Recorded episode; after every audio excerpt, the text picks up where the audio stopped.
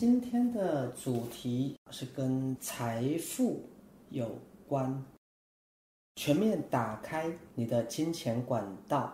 徐师谈创造丰盛。那今年啊，其实是一个非常动荡不安的一年，大家整个一年啊，在一个惊吓的状态当中度过。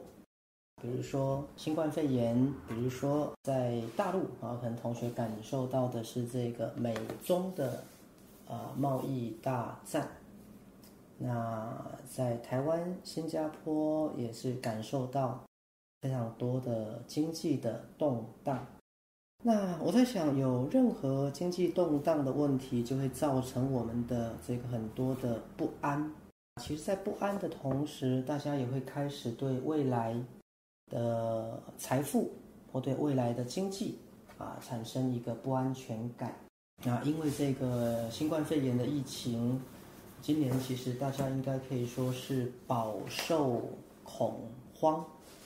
今年很多人失业了，那也有很多的中小企业倒闭了，造成很多人的财务上的一个恐惧。或啊，甚至连生活啊，财务上的一个周转都出现困难。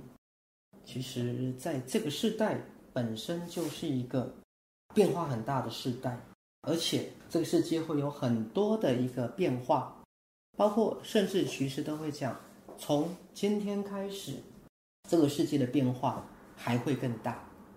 那因为这个变化很大，在身心灵里面的学习。很多同学可能会以为啊，我都会了，我都懂了。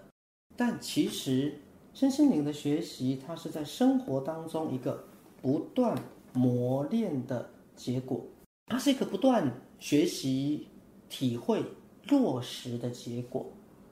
好，所以持续不断的学习，对各位其实是很有帮助的。学是昨天啊，刚把这本书完全看完了。说明叫一个美国哲学家的死后日志，威廉詹姆士的世界观，一个美国哲学家的死后日志。这本书啊，里面有一些啊，想跟大家来分享的一个部分哈，跟今天的创造丰盛是有关的。我建议大家都要看这本书哈。这本书啊非常好。威廉·詹姆士啊是在一八四二年出生，然后是在一九一零年过世。鲁伯呃是在一九七四年第一次认识到，在一个出神的课程当中，第一次认识到威廉·詹姆士哈，那是在一九七七年。他开始帮在另外一个世界的威廉詹姆士口述这本书，啊，就是威廉詹姆士已经不在这个世界了，你在他在另外一个世界。大家知道鲁伯本来就有啊很好的心灵能力，所以鲁伯在一九七七年的时候开始来为威廉詹姆士在。啊，写下这本书，所以这本书的好处，第一个，当你看完这本书的时候，理论上你就完全不会怕死啊，因为这本书就是死人写的，所以从威廉詹姆士的角度，他会从往身后的世界。